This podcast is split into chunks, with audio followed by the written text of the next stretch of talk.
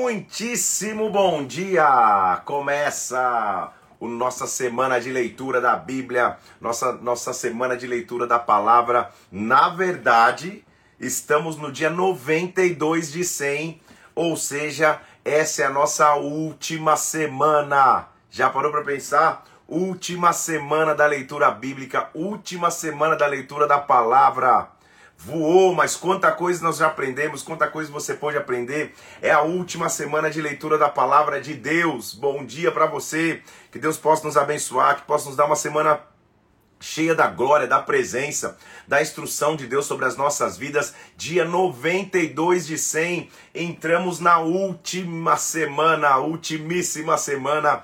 É um mix de emoções alegria por concluir, já aquela falta de falar, meu Deus, segunda que vem já acabou o propósito, já não tem mais. Eu vou explicar, inclusive, como tudo vai funcionar. Vamos orar? Pai, vem sobre nossas vidas nesta manhã. Consagra esta semana a Ti, Pai, que nós possamos receber de Ti hoje, receber instrução, direção, alimento, cuidado. Fala conosco aqui, Senhor, manifesta a Tua vontade em nossas vidas. Nós Te louvamos e Te agradecemos, meu Deus. Em nome do Senhor Jesus Cristo eu oro agora, Pai. Em nome do Senhor Jesus. Amém. E amém. Última semana, então, para leitura e conclusão da leitura dos 100 dias bíblicos. Já anota aí na tua agenda para você não se confundir. Como que vai ser essa semana? Nós vamos então de segunda a domingo.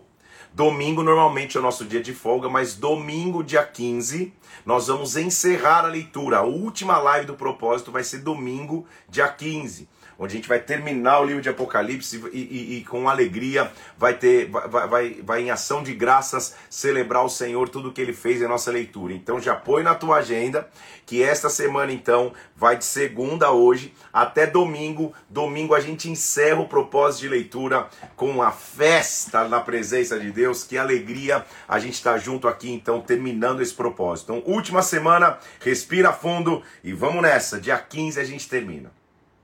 Abra comigo na epístola do apóstolo Paulo aos Gálatas. E vamos ler e, e vamos entender aquilo que Deus tem para nós nesta semana e principalmente nessa manhã. O apóstolo Paulo muitas vezes escrevia para igrejas em específico, como escreveu é, é, aos Coríntios, como escreveu, é, é nós vamos ver aqui a, a, a, igreja em Éfeso, como escreveu aos Romanos, mas agora hum, em Gálatas ele está escrevendo por uma região uma região chamada Galácia, que tinha como suas principais cidades Antioquia, Icônio, Listra e Derbe. Então ele está escrevendo para uma região chamada Galácia, aos Gálatas dessa região. E sua grande principal questão é combater uma, uma, uma linha de judaizantes que vinha tentando impor ritos do Antigo Testamento ou da lei a todos os cristãos. Você lembra comigo em Atos que houve um momento, inclusive, que, que, que, a igreja de Jerusalém teve que obter um parecer, porque muitos judaizantes ficavam pressionando os gentios, ou seja, os não-judeus, a cumprir os ritos judaicos, como circuncisão, como a ingestão de determinados alimentos. E o que Paulo está tentando mostrar é, calma aí, gente, a mente de vocês tem que se abrir, a mente de vocês não pode estar presa aos ritos culturais. A lei não é mais forte do que a graça. A lei não é mais forte do que o amor de Deus por essas vidas. Uma coisa é você exigir e, e, e, e, pedir a um judeu cumprir os atos judaicos, porque faz parte da sua cultura. Outra coisa é você pedir para alguém que é gentil. Um grego, um italiano, um, um, um, qualquer, qualquer região que possa que, que, que podia ter ali naquela época. Como assim?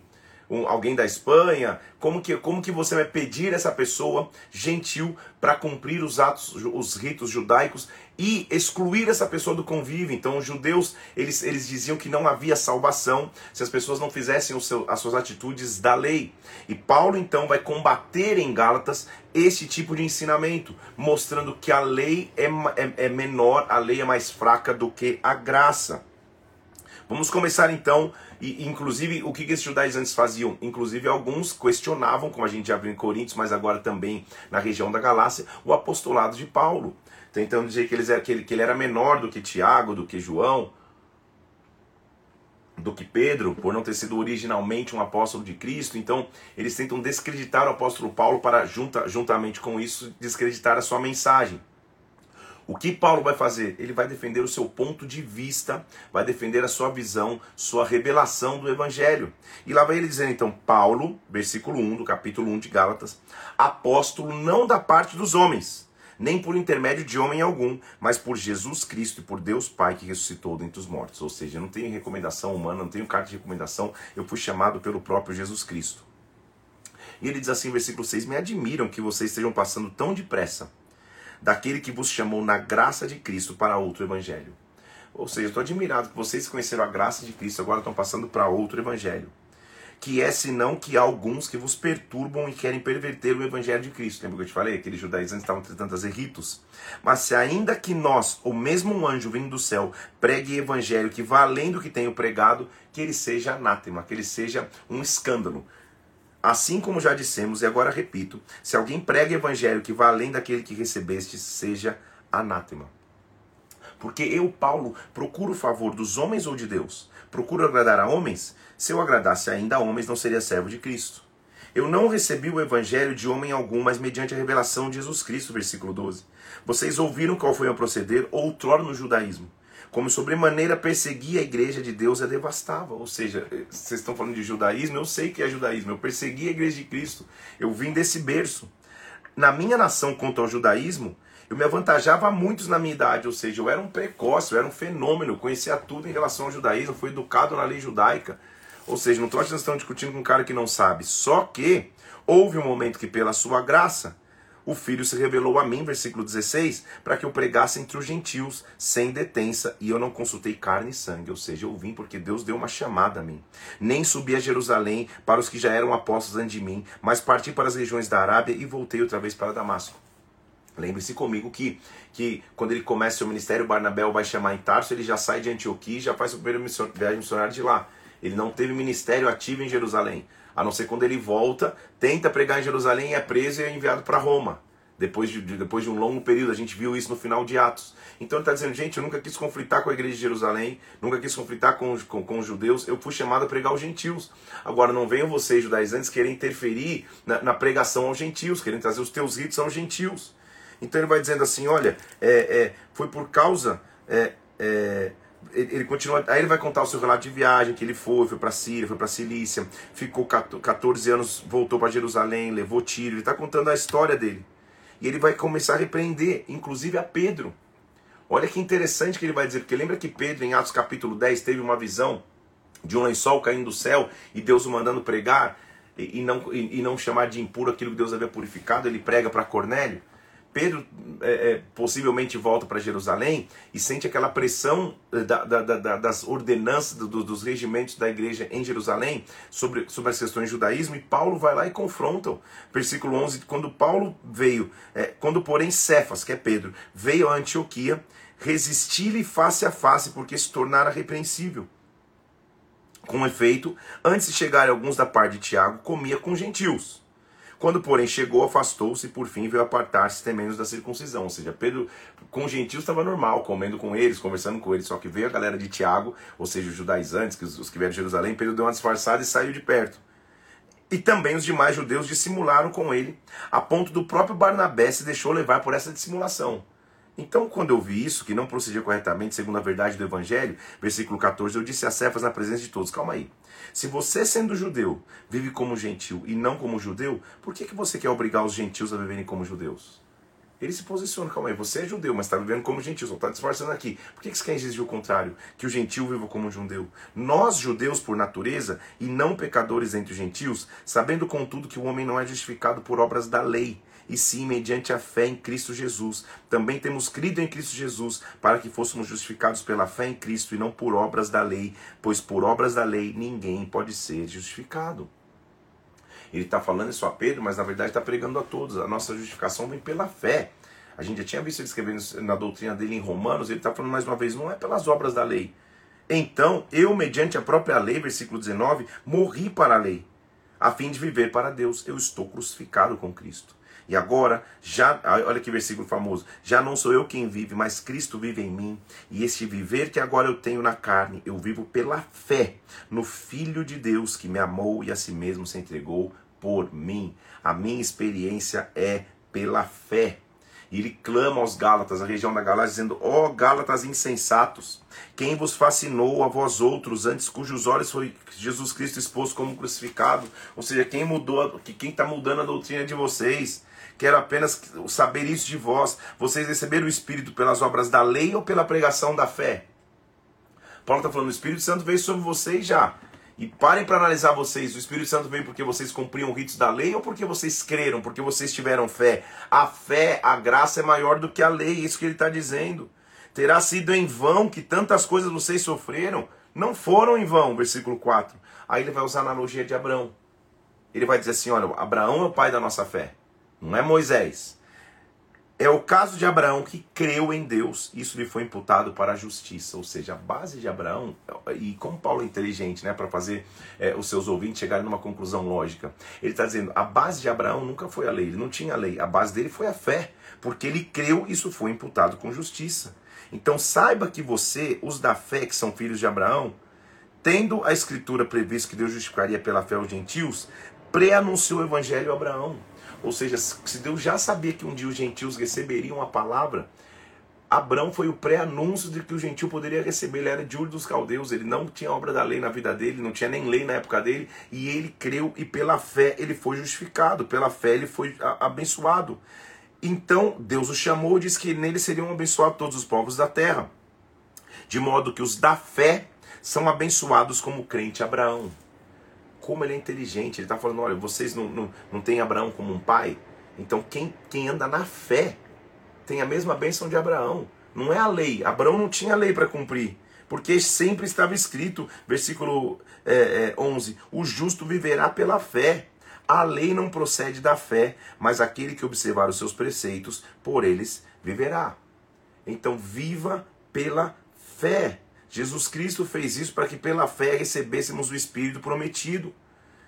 E a lei não acaba com a promessa. Irmãos, eu falo como homem. Versículo 15: Ainda que uma aliança seja meramente humana, uma vez tratada, ninguém a revoga ou lhe acrescenta alguma coisa.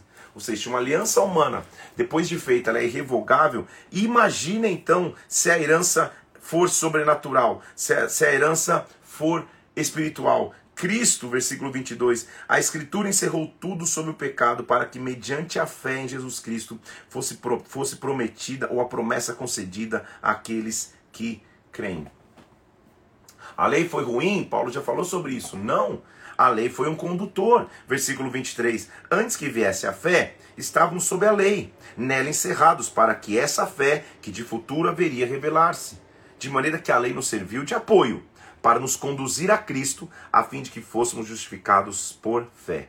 Tendo vindo a fé, já não permanecemos subordinados ao esse apoio da lei, pois todos vós sois filhos de Deus mediante a fé em Cristo Jesus.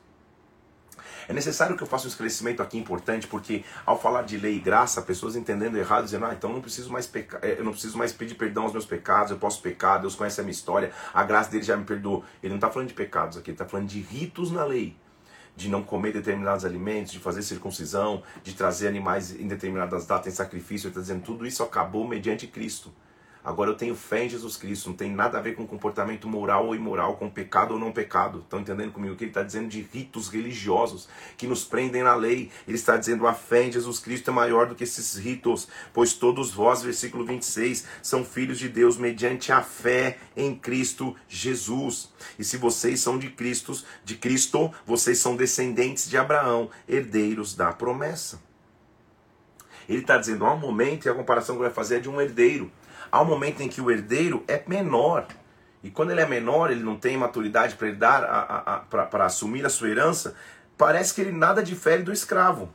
Porque ele é senhor de tudo. Tá todo, o escravo e o herdeiro estão na mesma casa, parecem ser iguais. A, a, a sua herança está sob tutores e curadores até o tempo determinado pelo pai. Porém, assim também éramos nós. Éramos menores, estávamos servindo, ser, estávamos servilmente sujeitos aos rendimentos do mundo, éramos escravos do mundo. Porém, vindo a plenitude do tempo, Deus enviou seu filho, nascido de mulher, nascido sob a lei, para resgatar os que estavam sob a lei. Que ele está dizendo, ele veio, cumpriu a lei, mas nos tirou do, do jugo da lei, a fim de que recebêssemos a adoção de filhos. E porque vós sois filhos, enviou Deus ao nosso coração o espírito do seu filho que clama: Abba, Pai.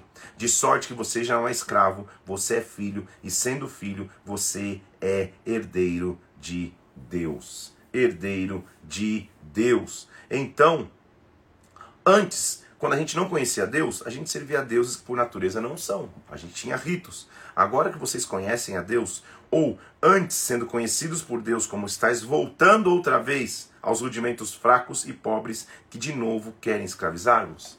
Se Deus os livrou da lei, por que vocês estão querendo voltar aos ritos da lei? Tudo que Paulo está dizendo é, gente, é, é, não queiram imprimir a, o peso da lei. E, ele, e, lembra que ele falou para Pedro, Pedro, você está entre o, o, judeu, entre os gentios, vivendo como um gentil. Agora você está querendo fazer o contrário, que o gentil viva como um judeu? Como assim? A fé em Jesus Cristo é que nos traz salvação. Paulo fica perplexo, inclusive, ele diz assim: calma aí, sejam como eu sou, versículo 12, pois também eu sou como vocês. Eu suplico a vocês. Se vocês sabem que eu vos preguei o evangelho pela primeira vez por causa de uma enfermidade física, ele vai abrir um pouco a história dele. E pôs que minha enfermidade na carne foi uma tentação, vocês não me, não me desprezaram, me receberam, foram como o próprio Cristo Jesus. Por que, que vocês estão agora vendo essa exultação? O que aconteceu com vocês? Pois eu dou testemunho. Aí lembra aqui que eu te falei que o espinho na carne, muitas linhas acreditam que seja um problema na visão? Porque lembra que ele está falando de uma enfermidade física aqui que ele teve? E olha o testemunho que ele dá, versículo 15. Se fosse possível, vocês teriam arrancado os seus próprios olhos para me dar. Na, dando a entender que a enfermidade física que ele tinha era uma enfermidade nos olhos. Ele falou, cara, vocês me receberam tão bem, que exultação é essa? Tornei-me porventura vosso inimigo por dizer a verdade? Por que, que vocês estão irados contra mim agora? Estou dizendo a verdade. Por que, que essa doutrina judaizante entrou no, no, no, meio da igreja, querendo fazer com que os gentios cumpram ritos judaicos? O que está acontecendo? Os que vos obsequiam, ou seja, os falsos mestres, não fazem sinceramente, mas querem afastar-vos de mim para que o vosso zelo seja em favor deles. Perceba como Paulo lidava com problemas semelhantes em, em, em regiões diferentes. Na sua ausência, falsos mestres chegavam e tentavam imprimir uma nova doutrina. Uns, como a gente já viu em Coríntios, tentando seduzir o povo pela questão financeira, não, não se preocupando com a imoralidade. Nesse caso da Galácia, os judaizantes estavam tentando trazer os ritos judaicos para dentro da, da, da, igreja, trazendo peso sobre os gentios. Nada diferente do que o, fariseu, o próprio fariseu fazia. Então o que ele está dizendo é, são duas alegorias. E ele vai usar Sara e Agar Lembra que Agar foi a serva de Sara, que Sara deu para que se deitasse com Abraão e ela teve Ismael? E só depois Sara teve Isaac, ele vai usar a história judaica mais uma vez. Já falou de Abraão, vai falar dessa história para mostrar a aliança. Ele vai dizer assim: olha, é, está escrito que Abraão teve dois filhos, versículo 22. Um da mulher escrava, outro da livre. O da escrava nasceu segundo a carne, o da livre mediante a promessa. Você conhece a história. Essas coisas são alegóricas. Essas duas mulheres são duas alianças. Uma, na verdade, se refere ao Monte Sinai, que gera escravidão. Ela é Agar. Monte Sinai é o local onde a lei foi dada. Então está dizendo a lei só pode trazer escravidão. Outra é de Jerusalém, versículo 26, lá de cima e livre, e essa é a nossa mãe, porque está escrito: alegre estéreo, que, que não deu luz, exulta e clama, você que ainda não teve parto, porque serão numerosos os filhos da abandonada, mais do que as da que tem marido. Irmãos, vocês são filhos da promessa, como Isaac. Como, porém, outrora o que nasceu segundo a carne vai perseguir o que nasceu segundo o espírito? Que diz a Escritura? Lança fora a escrava e o seu filho, porque de modo algum o filho da escrava será herdeiro com o filho da livre. Assim somos filhos não da escrava, mas da livre ele vai usar a história que todo mundo conhecia de Sara e Agar para mostrar, gente, Agar é a representação da lei, daquilo que nasceu pela força do homem, Monte Sinai. Sara é a representação da promessa, aquilo que nasceu da promessa de Deus. Por isso que, que, que aqui há um trecho na Bíblia, lá em Gênesis 21, que diz para lançar a escrava fora e permanecer com a livre. Você não está mais debaixo do jugo da lei. Ele diz, ou é a lei ou é Cristo. Por isso ele diz versículo 5, versículo 1 do capítulo 5, foi para a liberdade que Cristo nos libertou. Permaneça então firme, não se coloque debaixo de um novo jugo, o jugo de escravidão. Não. Eu, Paulo, vos digo, se vocês deixarem, se vocês vos deixarem circuncidar, Cristo de nada aproveitará. Ele está falando para os gentios daquela região. Você pode até circuncidar, mas para Cristo não não vai aproveitar em nada. É indiferente a ele nesse sentido. Não é mais essa aliança que precisa ter. Lembra que ele várias vezes falou da circuncisão no coração? Essa é a nova aliança que tem que ter com Deus. Então ele vem dizendo assim, porque, porque nós, pelo Espírito, versículo 5, aguardamos a esperança da justiça que vem pela fé. Porque em Cristo Jesus, nem a circuncisão, nem a incircuncisão tem valor algum, mas a fé que atua pelo amor. Então a base é fé, a base é amor. Ontem eu preguei sobre o verdadeiro amor aqui na igreja em Brasília. Se você quiser assistir, deve subir hoje no YouTube, deve subir no Spotify essas palavras. Escute o que é o verdadeiro amor. Então ele está dizendo: não, importa a circuncisão, circuncisão, uma coisa só. Lembre-se que, que um pouco de fermento, versículo 9, leveda toda a massa. Eu confio de vós que não, que não alimentareis nenhum outro sentimento, mas aquele que vos perturba, seja ele quem for, sofrerá condenação. Eu sei que vocês não vão mudar o sentimento de vocês. Na verdade, quem tem perturbado vocês com essa doutrina, ele que sofre a perturbação. Então, olha o que ele está dizendo: a liberdade é limitada pelo amor. Olha o que ele está dizendo. Então, irmãos, calma aí. Por que vós, irmãos, fosse chamados à liberdade? Versículo 13: Não useis da liberdade para dar ocasião à carne. Sede antes servos um dos outros pelo amor, porque a lei é ama o teu próximo como a ti mesmo. Porque olha o que ele está dizendo e olha o que, ele está combatendo. O grande risco estava incorrendo que a igreja na Galácia se tornasse como uma igreja farisaica, hipócrita, que cumpria os ritos da lei, só que vivia em imoralidade. Ele está dizendo, pelo contrário, nós temos a graça e a graça é o poder que não nos deixa pecar. Não é porque a gente tem liberdade, ou seja, a gente não está mais no jugo da lei, que agora eu posso fazer qualquer coisa. Pelo contrário, quando acaba a lei e começa a graça, a nossa responsabilidade aumenta, porque agora eu não tenho ritos físicos para mostrar minha aliança. Minha aliança é mostrada com a minha coração, com a minha atitude natural. É isso que ele está mostrando. Então você tem que frutificar. Ou você vai ter obras da carne ou fruto do Espírito. Muito conhecido esse trecho de Atos capítulo. É, Atos, só eu também. De Gálatas capítulo 5. Ele diz: Então digo a vocês, versículo 16: Andai no Espírito e jamais satisfareis a concupiscência da carne. Então ele está mostrando de um lado está o espírito, de um lado está a carne. Anda no espírito, você não vai alimentar a carne. E olha, olha o cenário que todos nós vivemos todos os dias. Versículo 17. A carne luta contra o espírito o espírito contra a carne são opostos entre si, para que não façais o que porventura seja o vosso querer. Se você, portanto, está, está no espírito e é guiado pelo espírito, você não está debaixo da lei. Então, ou você anda no espírito ou você anda na carne, não dá para andar nos dois. Os dois estão lutando entre si, cada um quer coisas opostas. É preferível andar no espírito. E ele vai te dar a dica, então, quais são as obras da carne, primeiramente. As obras da carne, versículo 19, são conhecidas e elas são, segura a lista, prostituição, impureza, lascívia, idolatria, feitiçarias, inimizades, porfias, ciúmes, iras, discórdias, dissensões, facções, invejas, bebedices, glutonarias, coisas semelhantes a estas, a respeito das quais eu vos declaro, como já preveni, que não herdarão o reino de Deus as coisas e aqueles que tais coisas praticam. Então pega a lista e depois e analisa. Mas qual que é o fruto do Espírito? É um fruto só, não são frutos. Qual que é o fruto do Espírito que se divide em várias, em várias características? Amor, alegria, paz, longanimidade, benignidade, bondade, fidelidade, mansidão, domínio próprio. Contra essas coisas não existe lei. E os que são de Cristo crucificaram a carne com suas paixões e concupiscências. Se vivemos no Espírito, andemos no Espírito. Não nos deixemos possuir de vanglória, provocando uns aos outros, tendo inveja dos outros. Andemos no Espírito, demos nós o nosso fruto. Ele vai mostrar que muito mais do que pensar na lei ou nas obras da lei, o importante também é como você se trata em comunidade, como você assume a responsabilidade, como você serve quem está ao teu redor. Irmãos, se alguém for surpreendido em alguma falta, você que é espiritual, corrija-o com espírito de brandura. Guarda-te para que não sejas também tentado. Ou seja, viu alguém caindo, pecando, corrija essa pessoa e não, não, com, não com, com, com, com soberba, porque você poderia ser tentado também. Seja compassivo. Leve a carga um dos outros e assim você vai cumprir a lei de Cristo. Porque se alguém julga ser alguma coisa não sendo nada, a si mesmo se engana. Cada um levará o seu próprio fardo. Mas aquele que está instruído na palavra, faça participante de todas as coisas boas aquele que o instrui. Olha o que ele está dizendo da honra. Aquele que está sendo instruído na palavra, faça participante das coisas boas aquele que o instrui. Ou seja, honre quem te ensina, honre quem cuida de você. Deixa eu ler de novo o versículo só para você entender. Olha só, aquele que está instruído na palavra, que traga coisas boas àquele que o instrui. Versículo 7: Não vos enganeis, de Deus não se zomba, o que o homem semear, isso ele vai colher.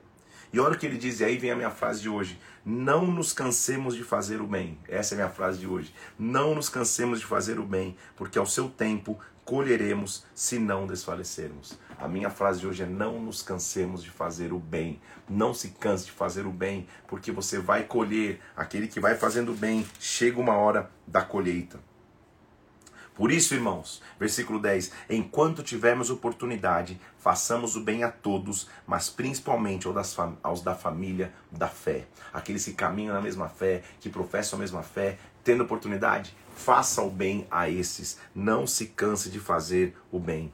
Paulo está dizendo: Veja, irmãos, com que letras grandes eu vos escrevi com meu próprio punho todos os que querem ostentar na carne, esses que vos constrangem a circuncidarem, somente para não serem perseguidos por causa da cruz de Cristo, nem mesmo aqueles que deixam circuncidar guardam a lei. Antes, querem vos circuncidais para que se gloriem na vossa carne. Mas longe esteja de mim gloriar-me em algo, senão na cruz do nosso Senhor Jesus Cristo. Pois nem a circuncisão é alguma coisa, nem a, circuncis... nem a incircuncisão é, mas a base é ser nova criatura, ser nova criatura. E todos quanto andarem de conformidade com essa regra, paz, misericórdia sobre eles, sobre o Israel de Deus. E aí Paulo, Paulo é demais. Olha o que ele escreve. Quanto ao mais, ninguém me moleste, porque eu trago no corpo as marcas de Jesus. Chega. Que, que versículo, Imagina alguém te mandar um. Pô, preciso de aconselhamento. Você fala, leia aí Gálatas capítulo 6, 17. Não me moleste. Paulo está dizendo, chega desse blá blá blá. Chega desse, já gastei um, um, uma epístola escrevendo para vocês, explicando para vocês que o peso da lei não vale nada, o que vale é a fé de Cristo. Não me molestem mais, tipo, assunto encerrado, que a graça do nosso Senhor Jesus Cristo seja com vocês, com o vosso espírito. Amém. Que maravilha ver como Paulo combate, mas com não só não não não com com, com ira, mas combate com conhecimento. Com conhecimento de causa, com sabedoria mostrando, trazendo analogias, mostrando Abraão, mostrando Sara, Agar, mostrando, mostrando como, como ele entende de maneira lógica por que, que nós somos salvos pela fé de Cristo. Começamos então, nossa próxima epístola é a epístola de Paulo aos Efésios. Éfeso foi uma das regiões que Paulo passou maior parte de tempo. Na verdade, ele passou dois anos inteiros lá. A gente viu isso em, em Atos. E, e, inclusive ele foi tão próximo dessa igreja que o relato da sua despedida dessa igreja, que está em Atos 20, é emocionante demais. Lembra que ele escreve: Eu não vou ver vocês mais. O pessoal chora, abraça. A despedida dele em Éfeso é marcante. Não teve outra, outra, outra igreja que ele tenha tido uma despedida tão dramática assim registrada na Bíblia. E o que está descrito em Éfeso? Éfeso fala sobre o poder de sermos igreja, o benefício de sermos igreja. O mistério da igreja é como nenhuma outra epístola. A igreja, segundo ele em Atos, é a plenitude de Cristo na terra. É um, é um objeto de união tanto de judeus quanto os gentios. A igreja é usada para equipar, habilitar e amadurecer as pessoas, para que cheguemos à vitória de Cristo sobre o mal. Igreja, a igreja é um instrumento importantíssimo. Fuja de qualquer qualquer linha de pensamento que despreze a igreja.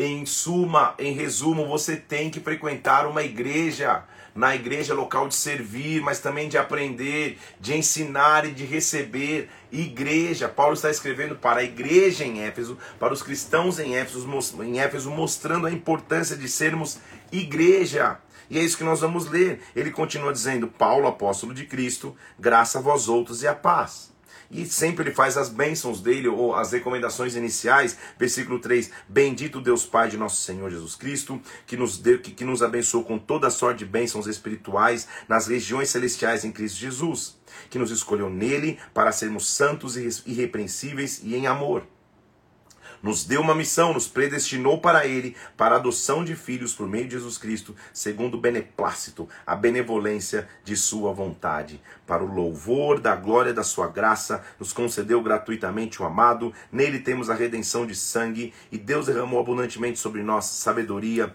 e prudência. Ele faz uma introdução.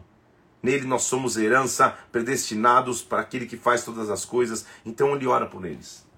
E ele diz assim: Por isso também eu, versículo 15, tendo ouvido a fé que é entre vós, no Senhor Jesus e o amor para com todos os santos, não cesso de dar graças por vós, fazendo menção de vós nas minhas orações. Glória a Deus, né, gente? Que aos 1 Coríntios ele tem que escrever é, batendo lá porque o povo tinha imoralidade. A região da Galácia ele tem que falar, cara, vocês vão deixar essa doutrina judaizante entrar. Finalmente em Éfeso, ele está dizendo: Meu Deus, sempre que eu lembro de vocês, eu dou graças a Deus e continuo orando para quê? para que Deus e o nosso Senhor Jesus Cristo, o Pai da glória, vos conceda, versículo 17, espírito de sabedoria e revelação no pleno conhecimento dele. Ilumine os olhos do vosso coração, para que vocês saibam qual a esperança do seu chamamento, qual a riqueza da glória da herança dos santos, qual a suprema grandeza do seu poder, qual a eficácia da força do seu poder, que ele exerceu em Cristo, ressuscitando dentre os mortos, fazendo sentar à direita de Deus nos lugares celestiais, acima de todo principado, potestade, domínio e, e nome que possa referir no presente século, mas também no que está por vir. O centro é Cristo. O centro é Cristo. E olha o que ele diz. E pôs todas as coisas, versículo 22, debaixo dos seus pés, para ser o cabeça de sobre todas as coisas, e o deu à igreja. Efésios, talvez você nunca tinha percebido isso, é um livro que fortalece a igreja. E o deu à igreja, que é o seu corpo, a plenitude daquele que a tudo enche em todas as coisas é, ele está fortalecendo a igreja em Éfeso. Ele está dizendo: nosso centro foi Jesus Cristo. Eu oro para que vocês sempre tenham essa revelação de qual é a esperança do teu chamamento, qual é a esperança que você foi chamado. Cristo ressuscitou dentre os mortos, a autoridade foi dada à igreja, não só a indivíduos, à igreja. Ele vos deu vida, versículo 1 do capítulo 2, ele vai mostrar de novo a obra de redenção e a salvação pela graça. Ele vos deu vida quando vocês estavam mortos nos delitos e pecados, nos quais você andava no passado, segundo o curso desse mundo, segundo a potestade desse mundo. Nós andávamos também nas, nas inclinações para a carne, mas Deus, versículo 4, sendo rico em misericórdia, com grande amor nos amou, e quando estávamos mortos em nossos delitos, nos deu vida com Cristo, pela graça sois salvos. Ele nos ressuscitou, nos fez sentar em lugares celestiais para mostrar aos séculos que estão por vir a riqueza da sua graça, a sua bondade para conosco. Pela graça sois salvos, versículo 8, mediante a fé. Isso não vem de nós, é dom de Deus, não de obras para que ninguém se glorie. Somos feitura deles, dele criado em Jesus Cristo para boas obras, as quais Deus de antemão preparou para que andássemos nelas. Glória a Deus ele mostra o sacrifício, a obra de Cristo, para que nós possamos andar em triunfo. Então lembre-se que antes, vocês gentios na carne, chamados da circuncisão por aqueles que se chamam circuncisos na carne, vocês estavam sem Cristo, separados da comunidade, olha a igreja de Israel, estranhos às alianças da promessa, não tendo esperança e sem Deus no mundo. Mas agora, em Cristo Jesus, vocês que antes estavam longe, foram aproximados pelo sangue de Cristo. Ele é a nossa paz. Ele derrubou a parede de separação, a inimizade. Ele aboliu na sua carne e agora nos reconciliou. Versículo 16: ambos em um só corpo, é uma só igreja, com Deus por intermédio da cruz. Agora então, vocês já não são estrangeiros, versículo 19, e peregrinos, mas concidadão dos santos, edificados sobre o fundamento dos apóstolos e dos profetas, sendo ele a pedra angular, Cristo Jesus. Essa é a base da igreja, o apostólico, o profético, tendo como base Jesus. Percebe tudo que ele está dizendo até agora? Eu sei que eu estou no sprint aqui, mas é para isso mesmo.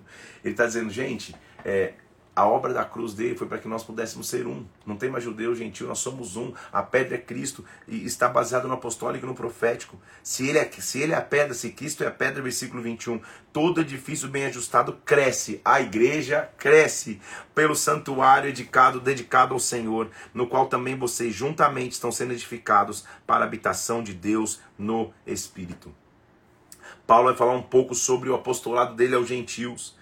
Por esta causa eu, Paulo, sou prisioneiro de Cristo por amor de vocês, gentios, segundo a revelação que me foi dada, para conhecer o ministério, conforme escrevi há pouco resumidamente. Porque quando vocês leem, vocês podem compreender o meu discernimento do mistério de Cristo. Eu, Versículo 8: O menor de todos os santos, para mim foi me dada a graça de pregar aos gentios evangelho, o evangelho das insondáveis riquezas de Cristo e manifestar a dispensação do mistério desde os séculos oculto em Deus, que tomou todas as coisas e que, versículo 10, pela igreja a multiforme sabedoria de Deus se torne conhecida dos principados e potestades nos lugares celestiais através da igreja.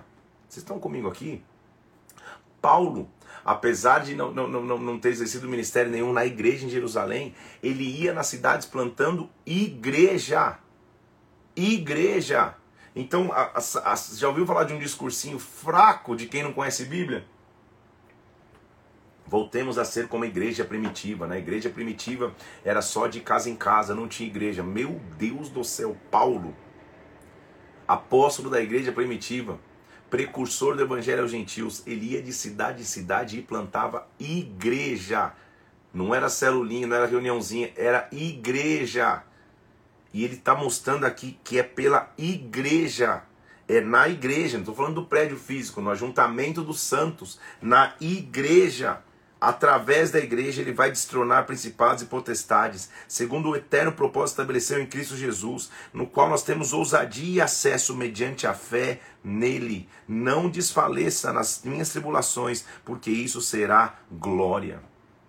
Por esta causa, versículo 14, eu me ponho de joelhos diante do Pai de quem toma o nome toda a família, tanto no céu como na terra, segundo a riqueza da sua glória, para que sejamos fortalecidos com poder e habite Cristo em nosso coração, estando nós arraigados e alicerçados em amor e possamos compreender o amor de Cristo, versículo 19, e entender a plenitude de Deus. E ele diz: Ora, versículo famoso, aquele que é poderoso para fazer infinitamente mais do que tudo que pedimos ou pensamos, conforme o seu poder que opera em nós. A ele seja a glória aonde? 21. Na igreja, em Cristo Jesus, para todas as gerações, para todos sempre. Igreja, gente. Quando alguém disser para você, não, a gente não precisa de igreja, fala, vai ler Efésios, vai ler Paulo, depois a gente discute. Agora, agora, agora que você está no propósito da Bíblia e conhece, fala igual Paulo lá no final de, de, de Gálatas, não me moleste mais, vai ler, vai ler Efésios, vai entender o que é igreja, vai entender que, que, que os apóstolos da igreja primitiva plantaram igreja. Então ele vai mostrar a fé, olha a, a, a unidade da nossa fé, olha como é um, uma epístola riquíssima. Eu sou prisioneiro no Senhor.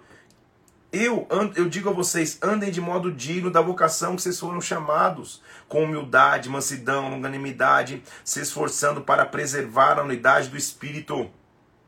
Porque há somente um corpo e um Espírito. Vocês foram chamados numa só esperança da vossa vocação. Há um só Senhor, há uma só fé, há um só batismo, versículo 5 do capítulo 4. Há um só Deus e Pai de todos, que é sobre todos e age por meio de todos e está em todos. De novo, ele está reforçando a igreja, é um só corpo. E neste corpo, a graça foi concedida a cada um de nós segundo a proporção do dom que temos em Cristo. Porque ele subiu e nos deu dons. E que dons são esses? Versículo 11. Ele concedeu para alguns apóstolos, outros profetas, outros evangelistas, outros pastores, outros mestres, com uma finalidade tendo em vista o aperfeiçoamento dos santos para o desempenho do serviço, para a edificação do corpo de Cristo, igreja, para que cheguemos à unidade da fé, do pleno conhecimento do Filho de Deus, para chegarmos à perfeita varonilidade, à medida da estatura da plenitude de Cristo. Quem entende que é um só, que tem os seus dons, não é mais como menino agitado por de um lado para o outro, levados ao redor por todo vento de doutrina, pela artimanha dos homens, pela astúcia dos que induzem ao erro. Gente, se a gente pudesse ler com atenção, e como nós estamos fazendo o apóstolo Paulo, a gente ia perceber que Deus estabeleceu sua igreja. Tenho visto nessa geração pessoas que olham a igreja como se estivesse num restaurante. Pegam um menu, dão uma olhada, ah, isso eu quero, isso eu não quero, ah, não vou ficar mais e não conseguem permanecer em igreja, não conseguem fincar raízes, não conseguem ter uma história no lugar. Você acha que você vai concordar sempre com tudo que acontece na igreja? Você acha que você vai sempre ah, é, é, é, é, concordar com tudo que diz teu líder? Mas você, se você o admira, se nele não há pecado, Deus te colocou numa igreja, você tem que continuar e perseverar na igreja. Senão você fica mudando, mudando, mudando, mudando, até chegar num ciclo que você fala, cara, não quero mais a igreja. E toda a intenção do inimigo é te tirar do, do convívio do corpo. Então Deus te direcionou, o Espírito veio, a glória do céu veio na terra. Você vai mudar de igreja? Glória a Deus, tudo bem. Você não está com o nome da igreja printado na tua testa. Mas fica constantemente mudando, querendo que a igreja se adapte a você e não você se adaptar à igreja, não há sabedoria nisso. Paulo está dizendo que apóstolos, mestres, é, pastores, evangelistas, profetas, todos foram levantados para a edificação do corpo de Cristo. Permita-te ser edificado.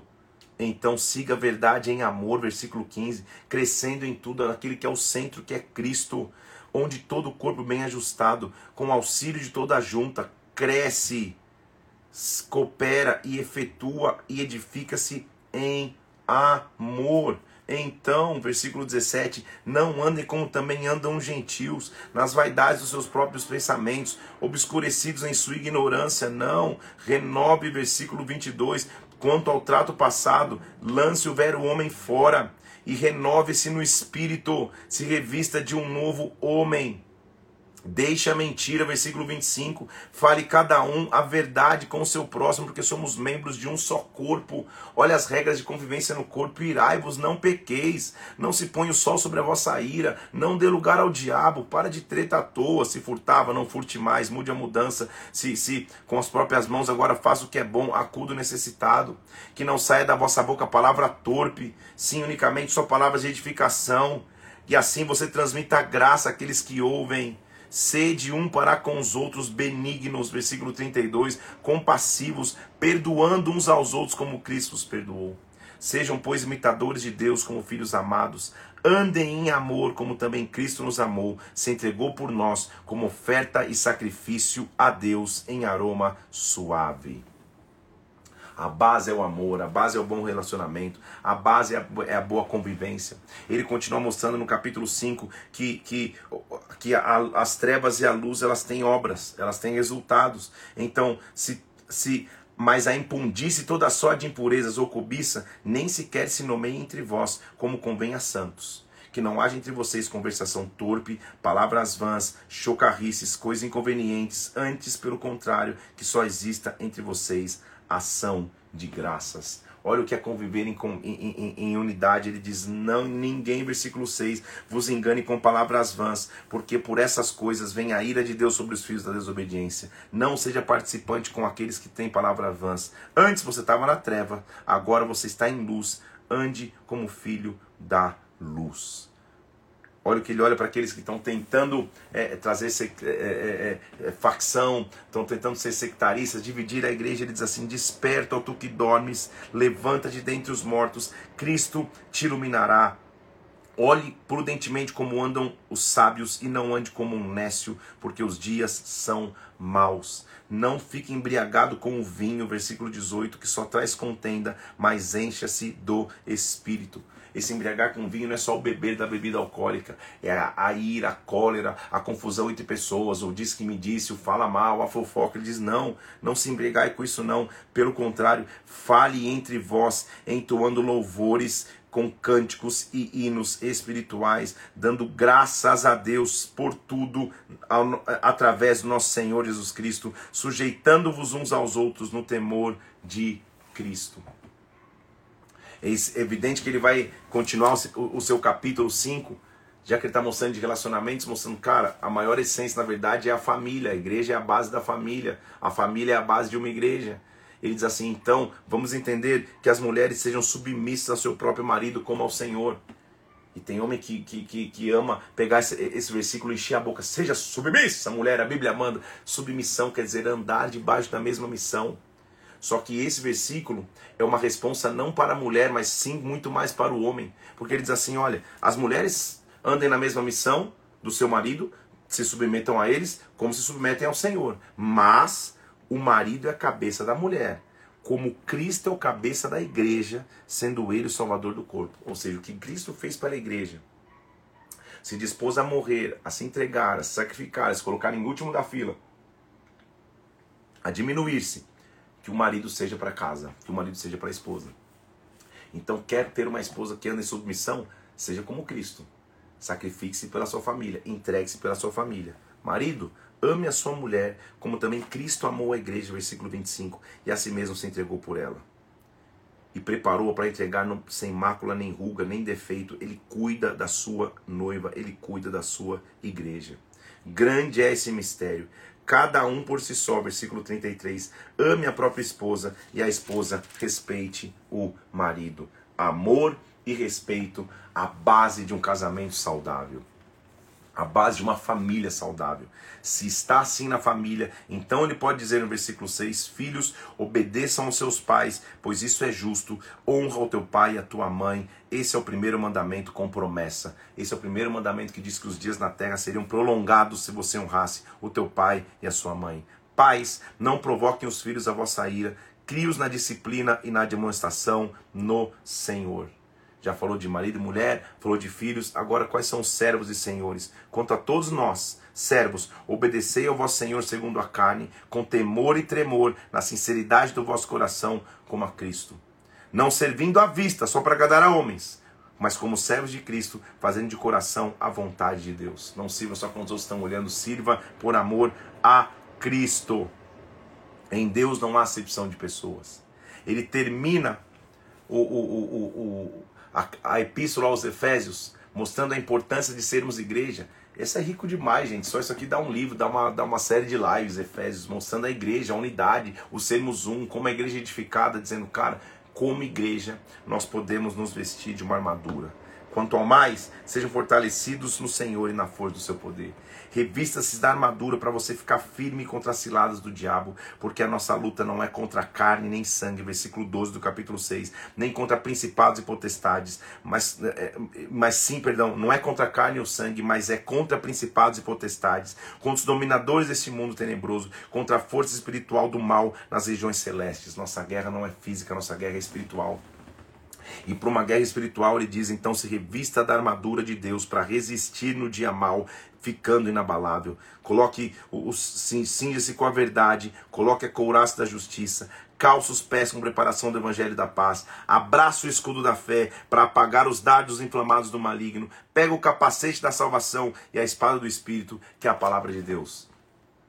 Com toda oração e súplica, orando no espírito e vigiando com perseverança que também por mim eu tenho ousadia para pegar a palavra, porque eu sou embaixador em cadeias, para que em Cristo eu seja ousado no falar, como eu tenho que fazer. Que a paz seja com os irmãos, o amor e a fé da parte de Jesus Cristo, a graça seja com todos os que amam sinceramente ao nosso Senhor Jesus Cristo. Simplesmente espetacular a epístola de Paulo aos Efésios. Evidente, passamos aqui a, a, a jato mas você pode meditar e entender o poder que ele dá à igreja. Para uma, ele vai tentando limpar a igreja de doutrinas que não, que, que não convém e de peso que não convém, mostrando que a fé em Cristo é maior do que a lei. Para outra, ele está dizendo: nós somos igreja, somos fortes um com o outro. Ele não tem repreensões, ele só tem princípios fortes um com o outro, um só corpo, uma só fé, um só batismo, baseado na pedra angular que é Jesus Cristo. Continuemos ser igreja.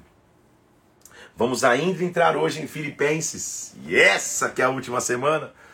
Paulo está escrevendo a região de Filipos, e basicamente ele vai mostrar que a alegria em Cristo é a nossa maior essência. Termos uma alegria triunfante. E Paulo está escrevendo isso prisioneiro, possivelmente quando ele ficou prisioneiro em Roma. Ele está escrevendo aos Filipos sobre a alegria que depende ou independe de circunstâncias externas. Nossa base de alegria é Cristo. Ele vai mostrar como essa alegria está baseada na expectativa da volta iminente de Cristo. Então Paulo vai escrever e assim nós começamos, ele diz: "Eu dou graças a Deus", versículo 3 do capítulo 1, "por tudo que recordo de vocês, fazendo sempre com alegria súplicas por todos vós em todas as minhas orações". Ele está preso, mas ele está dizendo: "Eu estou certo, estou plenamente certo versículo 6 do capítulo 1, que aquele que começou a boa obra há de completá-la até o dia de Cristo Jesus.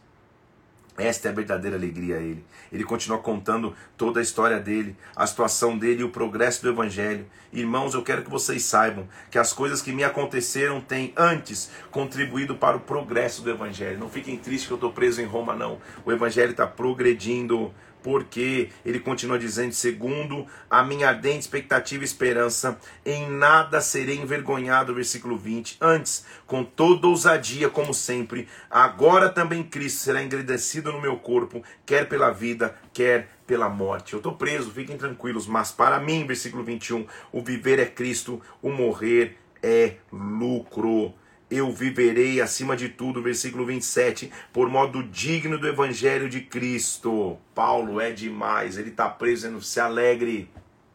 Fique tranquilo, estou pronto para morrer ou para viver, tá tudo certo, eu só vou viver de uma maneira, de maneira digna do evangelho de Cristo se eu quero exortá-los em alguma coisa, versículo 2, se alguma exortação em Cristo, alguma consolação de amor, alguma comunhão do Espírito, se há entranhados afetos e misericórdias, faz o seguinte, complete a minha alegria, de modo que penseis a mesma coisa, tenham o mesmo amor, sejam unidos de alma e tenham o mesmo sentimento.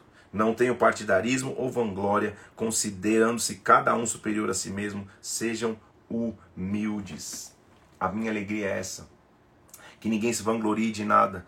Ninguém tem visto o que é propriamente seu, senão o que é dos outros. Não seja centrado em si mesmo. Tenha como exemplo a Cristo. Olha que, que, que, que trecho lindo que a gente já conhece. Que subsistindo em forma de Deus, não julgou ser igual a Deus, mas a si mesmo se esvaziou, assumiu forma de servo, tornou-se de semelhança humana, reconhecido em figura humana, se humilhou, foi obediente até a morte de cruz, versículo 8 do capítulo 2. Então Deus, versículo 9, o exaltou sobremaneira e lhe deu nome que está acima de todo nome, para que a esse nome se dobre todo o joelho nos céus, na terra e debaixo da terra, e toda a língua confesse que Jesus Cristo é o Senhor, para a glória de Deus Pai. Porque a ninguém tenho de igual sentimento, que sinceramente cuide dos vossos próprios interesses. Versículo 21. Todos eles buscam o que é o seu próprio, mas não o que é de Cristo Jesus. Cuidado Conheça seu caráter provado, pois serviu o Evangelho junto comigo e está recomendando Timóteo como filho ao Pai. Ou seja, exorte a viver uma alegria cristã. Ele diz, versículo 3, versículo 1 do capítulo 3: Quanto a mais, irmãos, alegrai-vos no Senhor, alegrai-vos no Senhor. Cuidado com os cães, vão vir falsos mestres, porque nós é, é, é, acautelai-vos dos maus obreiros, acautelai-vos da falsa circuncisão. Aqueles mesmos que estavam tentando em Gálatas lá. Cuidado, se acautele, tenha cuidado isso. Uma coisa só eu faço, irmãos. Eu vivo nessa alegria, versículo 12. Não que eu já tenha recebido, ou já tenha vivido a perfeição, mas eu prossigo para conquistar aquilo pelo qual também fui conquistado em Cristo Jesus. Famosésimo versículo. Irmãos, eu não julgo ter alcançado, mas uma coisa eu faço me esquecendo das coisas que para trás ficaram. Eu avanço para a que estão diante de mim. Eu prossigo para o alvo, para o prêmio da soberana vocação em Cristo Jesus. Sejam meus imitadores. Observem o que eu estou fazendo. Eu estou preso, hein? Olha o que ele está dizendo, versículo 20: Porque a nossa pátria está nos céus, de onde também aguardamos o Salvador, o Senhor Jesus Cristo. Como que Paulo, preso em Roma, escreve sobre alegria? Ele descobriu a fonte da alegria. E olha o capítulo 4, nós vamos, o capítulo 4 no esquema tá para terminar amanhã, mas nós vamos já terminar hoje, que é só o último capítulo, assim amanhã a gente já começa o próximo. Ele diz: "Alegrai-vos sempre no Senhor", versículo 4. Outra vez vos digo, alegrai-vos. Ele está preso, ele não está num palácio. E ele diz assim: não ande ansioso por coisa alguma. Versículo 6 do capítulo 4 Antes sejam conhecidas diante de Deus as vossas petições, súplicas e ações de graças, e a paz de Deus, que excede todo entendimento, guardará o vosso coração e a vossa mente em Cristo Jesus. Faz só o seguinte: em quem que você tem que pensar então para não se consumir com ansiedade? O que é verdadeiro, versículo 8, o que é respeitável, o que é justo, o que é puro, o que é amável, tudo que tem boa fama, se há virtude alguma nisso, se existe louvor nisso, que isso ocupe o vosso pensamento. Eu me alegro não porque vocês lembraram de, de, de, cuidar de mim, porque eu sei que talvez tinha faltado oportunidade antes de vocês terem cuidado e mandarem recursos, mas eu aprendi a viver em qualquer situação. Versículo 12: Eu aprendi a estar humilhado, aprendi a ser honrado. Aprendi em todas as circunstâncias ter fartura e ter fome. Eu sou experimentado em tudo. Eu tudo, versículo 13, eu tudo posso naquele que me fortalece. Tudo eu posso naquele que me fortalece. Deus sempre foi fiel comigo. Eu não estou só à procura dos donativos. Na verdade, o que me interessa é que o fruto de vocês aumentem. Eu posso tudo naquele que me fortalece. Paulo nos dá uma aula hoje de como, primeiramente, limpar a doutrina da igreja de pesos religiosos, pesos de farisaísmo, da lei, mostrando que a graça e a fé são maiores do que a lei. Depois ele continua em Efésios mostrando o poder de sermos igreja, de que a igreja unida, sendo uma só fé, um só corpo, é isso que nos fortalece, é isso que nos faz andar como um. E ele termina mostrando: vamos nos alegrar em qualquer circunstância.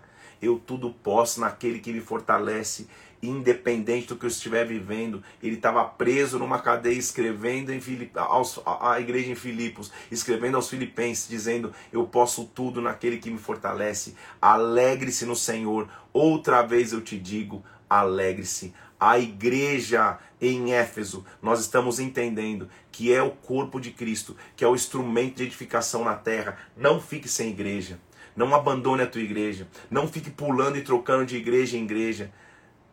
Entregue-se a um corpo, sirva num corpo, aprenda, ensine, cure, seja curado. Que Deus te abençoe em nome do Senhor Jesus Cristo. Só o primeiro dia da semana, que é a semana de encerramento, e nós já aprendemos tantas coisas em três epístolas diferentes. Maratona, mas deu certo. Amanhã a gente volta, então já vou começar em Colossenses, e amanhã nós vamos até o final de, de ah, deixa eu ver. Isso, nós vamos até 1 Timóteo. Vamos começar Colossenses. Possivelmente eu só vou até Tessalonicenses, como só é um capítulo de Timóteo, talvez a gente não vá amanhã. A gente deixa para outro dia. Vamos fazendo essas pequenas adaptações para a leitura ficar um pouquinho mais, mais fluida. Então lembre-se comigo do que eu te avisei aqui. Essa semana vai ser um pouco diferente porque a nossa última live vai ser no domingo. Domingo, dia 15, 7 da manhã, a gente vai terminar e concluir a leitura bíblica. É uma semana, reta final, sprint final. É bom te ter junto comigo. Então me escute, escute o que eu estou dizendo. Vou subir uma arte aqui. Não nos cansemos de fazer o bem. Como é importante sermos igreja. Comenta, comenta, bomba de comentar, faz relevante essa live para que a gente termine essa semana com honra e com bênção. Dia 92 de 100, tic, check já foi. Que Deus te abençoe, que a glória de Deus venha sobre a tua vida. Amanhã, 7 horas da manhã, estamos de volta. Vamos ler Colossenses 1 e 2 Tessalonicenses. Deus te abençoe em nome de Jesus Cristo. Seja Tem gente dizendo a frase hoje, não me moleste, igual diz Paulo. Não me molestem mais, já expliquei para vocês. Deus abençoe vocês em nome de Jesus. Fiquem na paz de Jesus Cristo. Até amanhã, 7 horas da manhã. Não nos cansemos de fazer o bem como é maravilhoso sermos igreja. Volta para a igreja. Se você está distante, volta para a igreja. Esse é um local de cura, de restauração, de edificação pessoal. Deus te abençoe. Fique na paz de Cristo. Nos vemos amanhã, 7 horas da manhã. Até mais. Deus te abençoe.